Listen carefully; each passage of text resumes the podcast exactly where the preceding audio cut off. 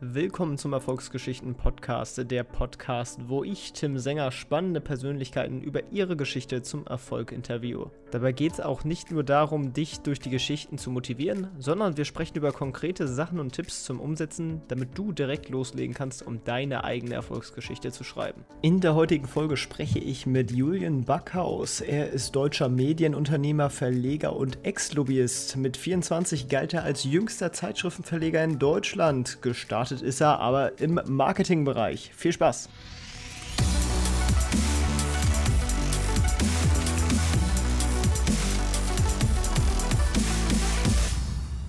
Ja, äh, hallo Julian, wie geht's? Wie steht's? Sehr gut, vielen Dank. Ja, ich freue mich, dass du da bist. Bekannt bist du ja als Medienunternehmer und Buchautor. Doch was steckt eigentlich dahinter? Ja, genau. Wir machen mit unserem Verlag äh, mehrere Magazine. Äh, dazu gehört Sachwertmagazin, Finanzblatt, äh, das Founders Magazin. Unser bekanntestes Magazin ist das Erfolg Magazin, was auch in Deutschland, Österreich, Schweiz verkauft wird. Und ähm, Wirtschaft TV gehört noch zu unserer Holding. Und diese Buchgeschichte kam eigentlich durch das Erfolgmagazin tatsächlich, weil ich mich eben vermehrt auch mit diesem ganzen Thema Erfolg und Erfolgsgeschichten beschäftigt habe und daraus dann angefangen habe, auch Bücher zu schreiben. Ja, spannende Geschichte. Und das passt ja eigentlich auch sehr gut äh, zu diesem Podcast eigentlich mit dem Erfolgsmagazin.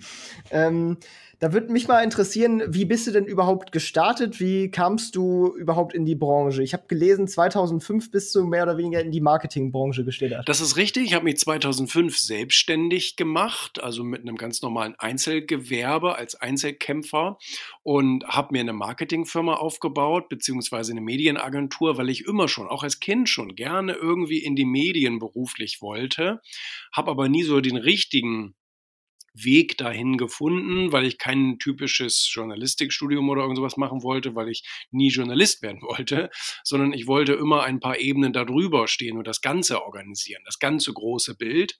Und äh, da es keine Ausbildung zum Verleger gibt, habe ich dann erstmal eine ganz normale kaufmännische Ausbildung gemacht und bin dann eben über diese Agenturschiene ähm, als Quereinsteiger in diese Branche hineingekommen und habe dann 2011 ähm, meine erste Zeitschrift auf den Markt gebracht. Das war dann das Sachwertmagazin, ist heute unser ältester Titel, wenn man so will.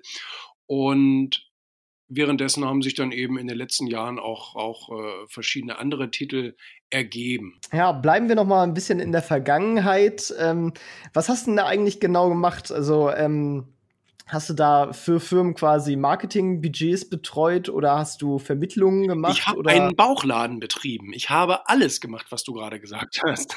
Also wir, wir hatten die, die typische Werbeagenturschiene, nenne ich es jetzt einfach mal, auch wenn es faktisch nicht ganz richtig ist, aber äh, der Volksmund kennt eine Werbeagentur ja, nicht Flyer, Visitenkarten, Broschüren, Websites bauen und all so ein Gedöns.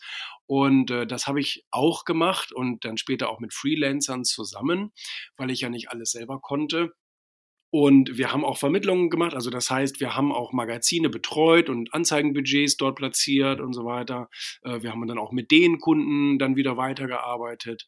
Und äh, wir haben Veranstaltungen äh, gemanagt und ähm, gesponsert und oder also für das Sponsoring gesorgt und, und vieles anderes. Ähm, ja, also komplett alles, alles, was man sich so vorstellen kann. Wir haben auch für die Firmen eigene Firmenzeitschriften zum Beispiel gemacht. Wir waren auch, ähm, gehörten auch zu den ersten, die den Firmen ähm, Videos angeboten haben und all solche Dinge. Du warst ja noch hier sehr jung, als du gestartet bist. Wie bist du dann an deine ersten Kunden rangekommen? Äh, ja, mehr oder weniger per Kaltakquise. Nicht? Also äh, der, der Telefonhörer war da immer mein Freund. Am Anfang ist es natürlich erstmal eine Überwindung, aber man muss letztendlich auf die Firmen zugehen und sagen, das ist das Angebot, das, da, den, den Bedarf sehe ich vielleicht bei euch, wollen wir da mal sprechen. Und äh, da muss man dann hartnäckig dranbleiben und so die ersten Kunden finden. Natürlich auch über Veranstaltungen, dass man Visitenkarten austauscht und mit Leuten ins Gespräch kommt etc. Aber zuhören, also das, das Ohr am Markt zu haben, halte ich immer für das Wichtigste. Und äh, wie kam dann sozusagen der, der Schwenk dann doch von der, von der Agentur so ein bisschen weg, dass du dann gesagt hast, jetzt äh, mache ich mal ein Magazin? Durch die Medienbudgets. Also ähm, wie gesagt, ich habe äh, von vornherein ja andere auch betreut, also Magazine, insbesondere ein, ein großes Magazin. Ähm, und habe da von der Pike sozusagen aufgelernt, wie Magazine gemacht werden, wie der Vertriebsweg ist, wie das mit der Produktion ist und so weiter und so fort. Ähm, das war mein Quereinstieg sozusagen. Da habe ich mir viel Wissen abgeschöpft und ähm, habe dann letztendlich das Ganze nochmal für mich optimiert und noch ein bisschen verbessert und habe es dann eben 2011 äh, gegossen in mein erstes Magazin. Ja, du warst dann der äh, jüngste äh, Zeitschriftenverleger, ähm, aber schon zu einer Zeit, wo auch das Interview, äh, das Interview sag ich schon, das ähm, Internet so ein bisschen am Aufstreben war. Ähm, aber du hast dich trotzdem für Print entschieden. Warum? Ja, das stimmt. Also das war ja schon 2005 so, dass das Internet äh, zu wachsen begann und auch eine, eine wirklich ernstzunehmende Marktplattform wurde mit eBay und Amazon und so weiter. Ähm, da, da ja, also ich habe auch da Projekte mitgemacht, äh, an denen ich heute noch beteiligt bin. Das ist sehr, sehr interessant, äh, da, was da so äh, in den frühen Kindertagen vor 15 Jahren los gewesen ist. Ähm, das war sehr spannend.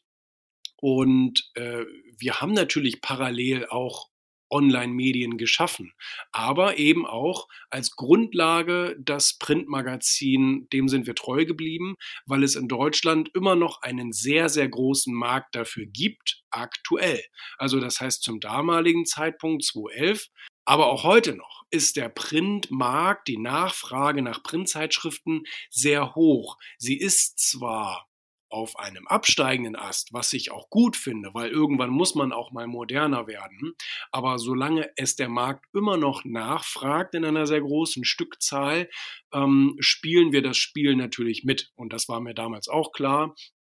Äh, dass ich beides anbieten muss. Aber wie gesagt, von vornherein haben wir, da waren wir beim Sachwertmagazin sogar, ähm, gehörten wir zu den ersten, die eben auch E-Paper und so weiter anboten und das auch eben ganz aktiv mit in unsere, in unsere Strategie mit eingebunden haben.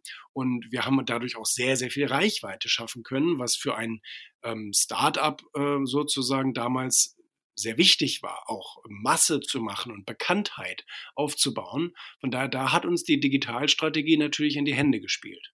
Ich denke auch generell mal, Print funktioniert für so hochwertige Magazine, wie, wie ihr die ja im Endeffekt macht, auch noch mal eher besser als jetzt für so klassische Nachrichten, die man ja mit zwei Klicks ergoogeln kann in dem Sinne.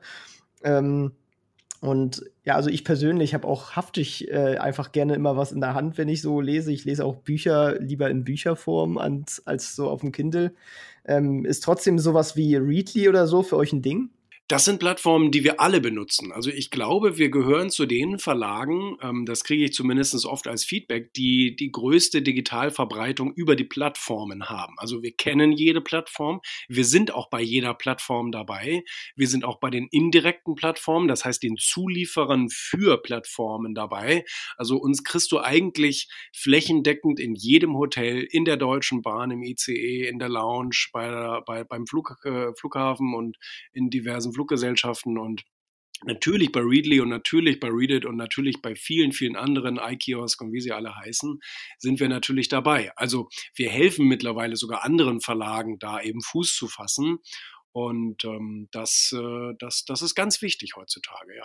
Ja, sehr cool. Ich würde jetzt ähm, generell mal denken, ist das also bei, bei Spotify regen sich ja auch viele Künstler auf, dass das sich nicht so sehr rentiert wie damals die CD-Verkäufe. Ist das bei Readly anders? Also kriegt ihr da trotzdem äh, faire Zahlen für? Wir kriegen tatsächlich wirklich gute Zahlen. Es gibt aber auch da ganz unterschiedliche Portale, wobei die meisten Erlösteilungen, also das heißt die Verprovisionierung ähm, bei den meisten Portalen gleich ist. Aber es gibt eben auch Portale, die besonders stark sind und dadurch auch sehr viel Revenue und sehr viel Umsatzbeteiligung schaffen, wie zum Beispiel Readly. Ist ja die größte Plattform der Welt, soweit ich weiß. Und ähm, ähm, neben Pressreader, da sind wir auch dabei. Aber es gibt eben auch kleinere, die haben zwar dasselbe Erlösmodell, aber dadurch, dass sie eben weniger verkaufen, lohnt es sich da nicht so sehr. Also das ist nicht vergleichbar zum, zum, zum Glück mit Spotify. Spotify habe ich natürlich auch Erfahrungen, weil ich ähm, Buchautor bin. Und mein Verlag äh, hat auch unser Hörbuch damals auf Spotify hochgeladen. Und da merkt man natürlich, wie unglaublich wenig Geld es dafür gibt. Da ist Spotify natürlich eine Marktmacht insofern. Ähm, könnte man vielleicht auch vergleichen, wie damals das Radio war. Da gibt es ja auch nicht viel Kohle. Aber ähm, ich denke schon, dass es für die Künstler immer noch ähm, eine sehr gute Plattform ist, zum Beispiel ihr ganzes Album zu bewerben. Also wenn ich jetzt an den Künstler auf Spotify denke, die meisten stellen dort eben nicht ihre Alben online, sondern ihre Singles online. Das heißt, die Auskopplungen, die kann man dann dort anhören und die kann man sowieso überall anhören. Also, ne, die kannst du dir auf Instagram und auf YouTube und die kannst du dir überall anhören. Das wird ja in, in Anführungsstrichen sogar von den Künstlern, wenn das Musikvideo online geht, kostenlos hochgeladen. Von daher ist das, glaube ich, eine gute Werbemethode, eben auf den Künstler und auf das neue Album hinzuweisen und natürlich daraus dann wieder ähm, die Touren und die Hallen zu füllen und so weiter. Ne? Also von daher glaube ich, nach wie vor ist das nicht schädlich für die ähm, Künstler, aber es hat sich verändert. Es ist ein bisschen demokratischer geworden. Also jemand, der Musik hören will, muss heute nicht mehr für 30 Euro irgendwo in den Laden gehen, sondern kann Musik eben heute auch günstiger hören. Und ähm, das ist eine Veränderung, mit der müssen wir alle leben. Ne? Das ist ja in anderen Branchen genauso. Nicht? Also ein, ein Bauer kriegt für seine Milch heute auch nicht mehr das, was er damals bekommen hat. Ja, und man muss ja auch sagen, Spotify hat ja auch vieles Positive in der Hinsicht auch für die Künstler, dass gerade viele, ja, kleinere Künstler auch schon die Möglichkeit haben, äh, so an Präsenz zu kommen und äh, auf der gleichen Plattform ja, da zu sein wie auch alle anderen. Ja, definitiv. Und man muss sagen, es ist ja immer noch alles freiwillig. Taylor Swift hat gesagt, nö, Spotify meine ich nicht mehr, Pech gehabt. Und dann ist Obwohl, die ist auch wieder zurück. Ja, ist sie auch wieder zurück, ja. Äh, ja. in Ordnung. Aber ähm, es ist, wie gesagt, freiwillig. Und äh, das ist genau wie bei Google und so weiter. Es ist ja letztendlich, ähm, äh, es zwingt einen ja niemand zum Glück. Genau, ja. Gut, kommen wir wieder zurück auf deine Zeitungen. Die sind ja alle so ein bisschen aus dem Finanzproduktivitätsspektrum. Wie bist du da so auf die Themen gekommen? Warum habt ihr euch für die entschieden? Ja, also grundsätzlich, wir nennen uns Wirtschaftsverlag. So steht es auf unserer Website drauf. Und ich glaube, das trifft es auch, weil wir machen bis heute kein Gartenmagazin, kein Automagazin. Es hat alles im weitesten Sinne mit Wirtschaft zu tun. Und auch Erfolg ist natürlich logischerweise ein, ein wichtiger Bestandteil. Ähm, und das ist äh, auch meinem privaten Interesse geschuldet. Ich bin kein Sportfan, ich bin kein äh, Gartenfan und all solche Dinge. Deswegen bringe ich darüber keine Magazine raus, sondern bin selber eben der Wirtschaft zugetan und finde, dass es eben im Wirtschaftsbereich ein paar Lücken gibt im Mediensegment, wo wir äh, uns entfalten können. Und das machen wir auch und da haben wir auch Spaß dran. Und da treten wir auch eigentlich niemandem anders auf die Füße. Das heißt, wir haben dann äh, wenig Konkurrenzsituationen, was angenehm ist im Alltag. Und von daher ist das deswegen entstanden. Und ähm, aufgebaut und finanziert sozusagen, hast du das dann auch mit Erlösen aus, der, aus dem Marketing-Agenturgeschäft da? Oder? Das ist richtig. Ja, ich habe die, die Agentur parallel noch eine Zeit lang betrieben äh, zum Verlag, weil der Verlag natürlich erstmal viel Investitionen und Vorlauf und so weiter brauchte. Ähm, ich hatte aber gleichzeitig auch das Glück, dadurch, dass ich auch ein guter Marketing- und Verkaufsmann bin, konnte ich eben auch die ersten Auflagen durch Anzeigenerlöse direkt gegenfinanzieren. Und das war also eine ganz schöne Situation. Ich wollte mich immer äh, frei machen von Fremdfinanzierung oder, oder Partnern oder irgend sowas. Habe ich zum Glück niemals machen müssen. Und da bin ich heute natürlich auch sehr dankbar für, dass ich ganz alleine schalten und walten kann. Genau, und dann gab es ja auch sogar 2018 den Exit aus der Agentur, wenn ich das richtig gesehen habe. Genau, die Agentur habe ich verkauft und ähm, bei Wirtschaft TV hatte ich tatsächlich zu Anfang einen, einen, einen äh, Partner mit drinne, weil ich selber vom TV-Geschäft keine Ahnung hatte und ähm, hatte es dann als sinnvoll erachtet, tatsächlich jemanden mit hineinzunehmen. Aber auch den habe ich dann später aus dem Unternehmen wieder rausgekauft und genau. Genau, und, und Wirtschaft TV, das ist dann quasi nochmal als Abspaltung sozusagen tatsächlich auch ein, ja, ein Bildprodukt im Endeffekt. Korrekt. Und ähm, das habt, hast du dann aber quasi unter dem Verlagshaus mit aufgebaut. Nee, das habe ich, also das, das habe ich nicht unter dem Verlagshaus aufgebaut, sondern es gehört auch, es ist eine separate Gesellschaft, wie auch meine anderen Verlage separate Gesellschaften sind, die alle meiner Holding gehören. Ähm, ja, aber ich habe auch gesehen, du warst als Lobbyist unterwegs. Wie kam es denn dazu? Ähm, Wie kam es dazu? Ich habe das Sachwertmagazin gegründet und hatte im Vorhinein schon einen Funktionär kennengelernt von dem Bundesverband in Berlin, von dem Finanzverband.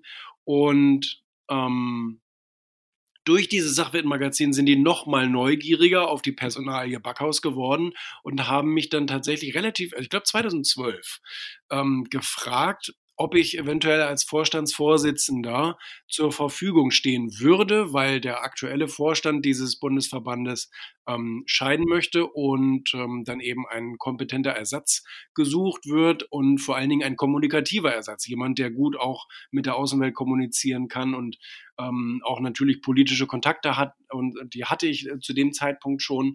Und ähm, deswegen habe ich gesagt, na ja, gut, ähm, äh, das ist eine interessante Erfahrung, die, die würde ich gerne machen und stelle mich da gerne auf und bin dann auch einstimmig da gewählt worden und war dann tatsächlich bis letztes Jahr, bis 2019, ähm, der, der, Vorstands, äh, der, der Vorstandsvorsitzende von diesem Sachwert- und Finanzverband in Berlin. Und was macht man dann quasi so als, als Vorsitzender so? Also, und du hast ja gerade gesagt auch schon, du musst viel kommunizieren, aber ja, wie sieht das genauso aus, so ein Alltag dann? Auf, auf verschiedenen Ebenen. Also es ist ja eine, in diesem Fall eine ehrenamtliche Tätigkeit. Es gibt natürlich auch hauptberufliche Vorstände und Lobbyisten und Geschäftsführer und so weiter. Das sind aber eher die wenigsten. Ähm, selbst von den ganz Großen sind die Präsidenten in der Regel ehrenamtlich, wenn man so will. Und ähm, also auch vom Zeitschriftenverlegerverband oder vom Industrieverband und so weiter. Da sind nur die Geschäftsführer angestellt, aber die, die Präsidenten beziehungsweise äh, Vorstände ähm, sind dann in der Regel ehrenamtlich. So war es bei mir auch und ähm, wir sind ja eine wir sind ja eine Arbeitgebervertretung sozusagen gewesen. Also sind sie immer noch, aber ich bin jetzt halt nicht mehr, nicht mehr dabei. Ähm, das bedeutet, die Unternehmen, die Mitglied werden in diesem Verband, möchten sich eben gegenüber der Öffentlichkeit und auch gegenüber der Politik vertreten wissen. Und dadurch, dass es eben in diesem Sachwertsektor eine sehr kleine Nische ist, ähm, war das eben nochmal so eine Spezialvertretung. Es gibt Finanzverbände und, und äh, Maklerverbände und so weiter, wo die Interessen auch vertreten werden, selbstverständlich, aber die haben eben auch die ganzen Versicherungsvertreter und dies und das und jenes mit an Bord. Und bei uns im, im, im Deutschen Sachwert- und Finanzverband war es eben spezialisiert auf Unternehmen in dieser Sachwertrichtung, also das heißt Immobilien, Edelmetalle etc. Und da versucht man natürlich nicht nur durch Veranstaltungen mit der Öffentlichkeit, mit, mit, mit, mit Verbrauchern und so weiter in Kontakt zu treten, sondern natürlich auch mit, ähm, mit auf, auf der politischen Ebene in Kontakt zu, in Kontakt zu sein. Ähm, der Verband war eigentlich zu klein für Ausschussarbeit etc. im Bundestag. Trotzdem ähm, waren wir auf der Bundestagsliste ähm, auf der Lobbyliste gelistet und waren auch Ansprechpartner, also für unseren Bereich, für die Bundestagsabgeordneten. Und ähm, ja, so, so kann man sich das vorstellen. Ja, und dann zum, zum nächsten Kapitel, und das trifft das Wort wörtlich. Äh, ja, als Buchautor, du hast mittlerweile mehrere Bücher sogar rausgebracht. Dein neuestes ist Ego, Gewinner sind gute Egoisten. Worum geht's da? Das ist richtig, und es geht um das gute, leidige Thema ähm, an sich selber denken. Für mich war das immer eine relativ äh, logische Herangehensweise, meine eigenen Pläne und Agendas im Kopf zu haben und das auch zu verfolgen und auch dran zu bleiben, mich auch nicht ablenken zu lassen von irgendwelchen Meinungen oder Befindlichkeiten anderer Leute.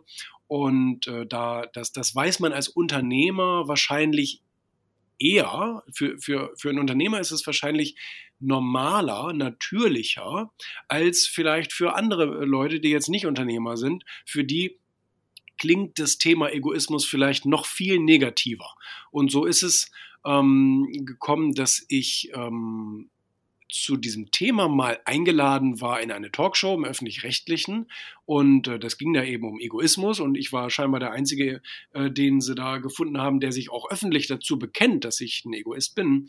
Und ähm, da ist mir eben in dieser Sendung so aufgefallen, die Reaktionen von den Zuschauern und vom Publikum, ähm, dass die Leute sich da wirklich nicht mit beschäftigen. Es gibt so dieses Vorurteil, Egoismus ist schlecht und das sind alles äh, Verbrecher und, und äh, Leute, die andere nur ausnutzen und so weiter, aber sehen überhaupt gar nicht, was noch dahinter steckt, hinter dem Begriff. Und äh, das heißt, das ist der Anfang des Buches. Erstmal die Begriffserklärung. Was heißt es überhaupt, egoistisch zu sein? Und woher stammt dieser Begriff? Und, und, und wie, was sind da so für Auswüchse möglich? Natürlich gibt es auch schlechte Seiten. Deswegen heißt der Untertitel ja gute Egoisten. Also natürlich gibt es auch schlechte, die Leuten wirklich absichtlich Schaden zufügen, um selber einen Profit davon zu tragen. Äh, das ist nicht das, was wir wollen. Also äh, gute Egoisten wollen frei sein, wollen ihre eigenen Entscheidungen treffen und auch verfolgen und auch durchsetzen, ähm, wollen aber immer unabhängig sein. Wollen, bra wir brauchen nicht lügen, betrügen oder irgendwas, um unseren äh, Gewinn einzustreichen. Das können wir auch auf ganz äh, vernünftige Art und Weise. Und wir müssen dafür auch keine Menschen schädigen. Ähm, wir müssen dafür auch keine Leute äh, schamlos ausnutzen oder irgend sowas ähnliches ähm, sondern wir machen Angebote und wenn die jemand annimmt, dann ist das gut und wenn die jemand nicht annimmt, dann ist es auch gut. Und das ist eben so ein bisschen der Grundtenor des Buches, ähm, selber ein erfolgreicheres Leben zu leben, dadurch, dass man eben nicht ständig nur an erster Stelle an andere denkt, sondern an sich selbst und an seine eigene Agenda. Die Reihenfolge spielt also die wichtige Rolle. Die Reihenfolge, dass ich sage, erstmal bin ich stark, erstmal mache ich meine Kasse voll und erstmal bin ich ähm, äh, stehe ich gut da, auch äh, geistig und kann dann anderen Leuten aus dieser Stärke heraus auch gerne helfen. Ja, spannend auf jeden Fall. Das äh, fühlte ich mich gerade so ein bisschen zurückerinnert an äh, die, die Biografie von Warren Buffett, der ja auch eigentlich auch eher ein sozialer Mensch war und gemeint hatte, ja, er spendet aber nicht, das macht er erst im hohen Alter, weil solange er das Geld noch an, äh, anlegen kann und krass verzinsen kann, dann hat man am Ende viel mehr davon, kann er viel mehr spenden. Ja, ist ja auch ein gutes Argument. Ne? Ja, und äh, ja, wie, wie wird man denn so ein guter Egoist? Ähm, wie wird man ein guter Egoist? Also es ist eigentlich grundsätzlich eine Bewusstseinssache. Es hat ja nichts mit einem beruflichen Status oder irgend sowas oder einem sozialen Status zu tun. Ähm, man muss nichts Äußerliches erreichen, sondern es geht einfach nur um das Bewusstsein und um den Selbstwert, sich selbst und seine Vorstellungen durchzusetzen. Weil, wie sieht es bei dem normalen Menschen aus? Der normale Mensch sagt, ach, ich würde gern mal dies und das machen oder erreichen. Und dann sagen zehn Leute, warum das unverschämt ist und äh, ne, da gibt's noch ganz andere, bevor du dran kommst, kommen erstmal noch die anderen dran und so weiter und so fort. Und das ist eben etwas, was dann ein guter Egoist nicht zulässt, sondern sagt, doch, ich bin mir das wert, ich habe das verdient und ich bin gut und ähm, ich erbringe meine Leistung und deswegen ähm, habe ich auch einen Anspruch darauf, äh, meine Ziele und meine Träume verwirklichen zu können. Und wenn diese aktuellen äh, Menschen da, äh, da nicht mitspielen wollen, dann sucht man sich eben andere Menschen. Also es sind viele verschiedene kleine Schritte während des alltäglichen Lebens, die dann dazu führen, dass man seine eigenen Vorstellungen auch umsetzt. Weil ich schreibe auch in dem Buch, es gibt einen Punkt, an dem Menschen irgendwann ankommen, der nennt sich dann Sterbebett und äh, das wurde tatsächlich auch in einem anderen Buch niedergeschrieben, dass so viele Menschen fünf Punkte bereuen, wenn sie auf dem Sterbebett liegen. Und da ist immer auf den ersten Plätzen dabei, ich hätte gern mein eigenes Leben gelebt und nicht immer nur für andere gelebt. Aber es ist so wichtig, irgendwann auch mal die Entscheidung zu treffen, diesen Weg einzuschlagen. Weil wenn man es immer darauf verschiebt, ja, heute ist gerade Krise, heute ist gerade Corona, heute ist gerade der, keine Ahnung, äh, hat der Chef einen schlechten Tag oder wie auch immer, wenn man immer alles auf morgen verschiebt, seine Ziele anzugehen, dann wird man ewig warten und irgendwann dann leider mit, mit äh, Reue sterben. Für viele ist das ja so ein wirklich gewagter Schritt raus aus der Komfortzone, aus der, in der man sich halt wohlfühlt, weshalb man eben ja meistens dann diesen Schritt nicht macht. Oh ja. Hast du da irgendwie einen Tipp, wie man da eher rauskommen kann? Äh, das ist für die Leute auch ganz unterschiedlich. Ähm, Komfortzone müssen wir in diesem Moment ja auch erstmal definieren. Und zwar heißt es in der Regel, ist es das soziale Gefüge. Bedeutet, ähm, mir ist die Meinung anderer wichtiger, was die über mich denken, als die Meinung, die ich über mich selber habe. Das sind also zwei Persönlichkeiten, die in uns schlummern und die immer konkurrieren. Und meistens oder meistens lassen wir dieses soziale Ich gewinnen. Also was denken andere und was erwarten andere von mir. Und dieses dieses Befinden muss man sozusagen umkehren und muss sagen, erstmal ist mir wichtig, was ich von mir denke und was ich möchte und wie sich mein Leben gut anfühlt. Und dann kann ich schauen, wie das eventuell mit meiner Umwelt korrespondiert. Und wenn da in der Umwelt jemand dabei ist, dem das nicht passt, dann soll er, dann soll er halt weggehen. Aber äh, dieses Bewusstsein steht an aller, allererster Stelle.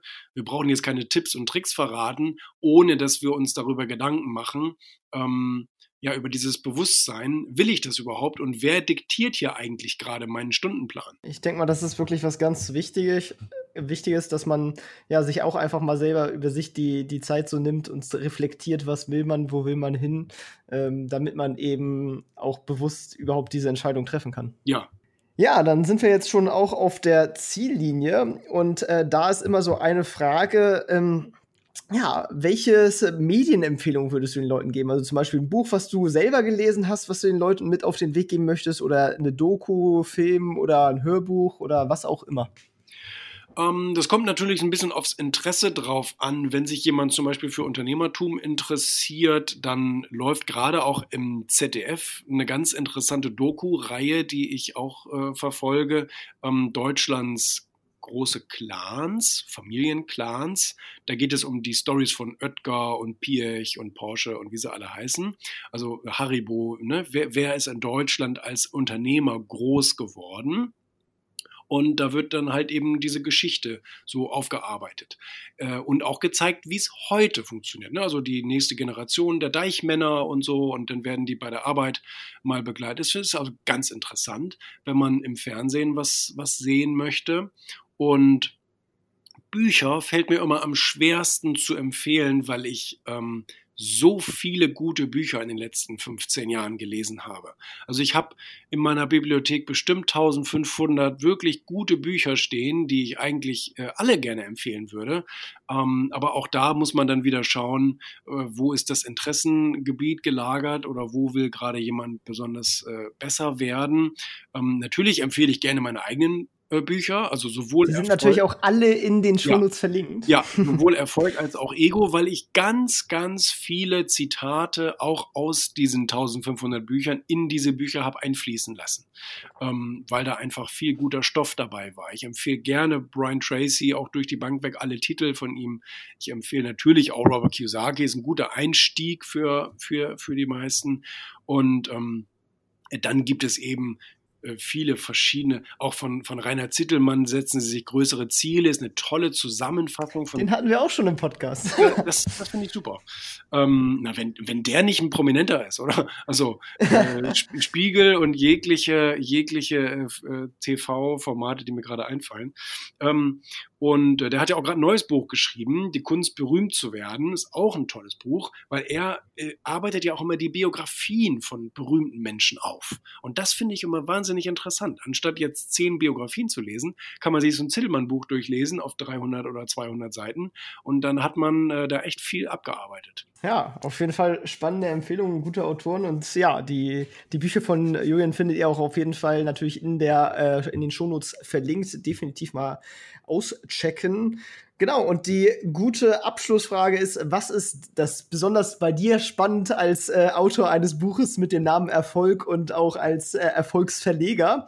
Ähm, was ist dein Tipp für unsere Zuhörer, wie sie zu Erfolg kommen? Ich halte Lesen für extrem wichtig und ich glaube auch, dass es keinen Weg daran vorbei gibt, keinen sinnvollen. Also Podcast und so ist alles schön, aber ich glaube, Lesen ist das, was die Spreu wirklich vom Weizen trennt. Zumindest hört man das immer wieder von ganz vielen, du hast von Warren Buffett angesprochen und so weiter, von ganz vielen super erfolgreichen Menschen, dass die eben lesen, lesen, lesen, lesen. Nicht?